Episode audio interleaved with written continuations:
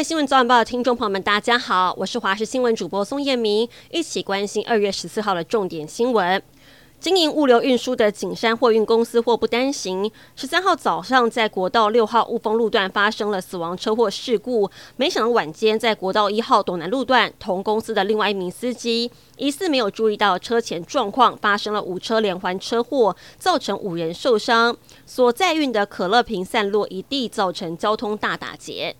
白沙屯妈祖南下北港进香来到第三天，一早从台中市跨越到彰化县，而且首次在彰化县府前广场停驾，吸引大批信徒到场拜拜。大家太热情了，抢着卡位想要钻轿底，结果队伍没有排好，一度推挤，有阿公阿妈被挤到站不稳，整排摔倒。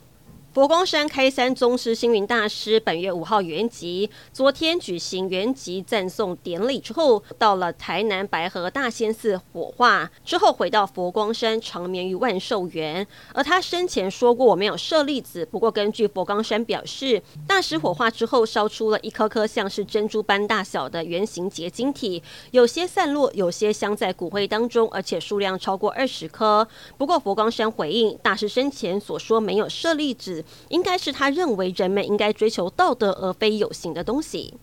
强烈地震重创的土耳其跟叙利亚，到目前为止已经造成超过了三万七千人死亡。地震至今已经一个星期，救援人员依旧是没有放弃搜索生还者。十三号救难队就在土耳其南部的哈塔伊省救出了一名受困了一百八十二小时的男童。另外，在阿德亚曼，一名女童跟一名三十五岁女子获救，还有一名三四岁的小女孩被救出来的时候，第一句话就是她要喝可乐。而强震之后，各界纷纷伸出援手，也有许多暖心的故事传出。一名匿名的旅美巴基斯坦商人捐出了三千万美元，大约九亿台币巨款给土耳其大使馆，指明要帮助土耳其、叙利亚两国的地震灾民。卡达也宣布将提供土耳其跟叙利亚一万间世足赛的临时屋跟野营车屋，让在强震中失去住家的灾民有栖身之所。受到冷气团报道影响，气象局发布了低温特报。从今天到周四，中部以北东半部地区、金门、马祖温度狂降，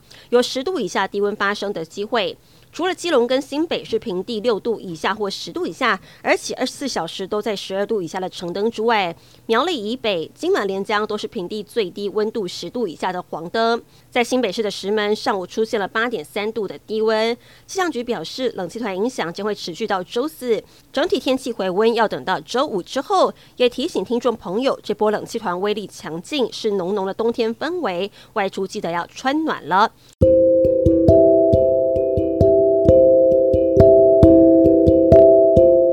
以上新闻内容非常感谢您的收听，我们再会。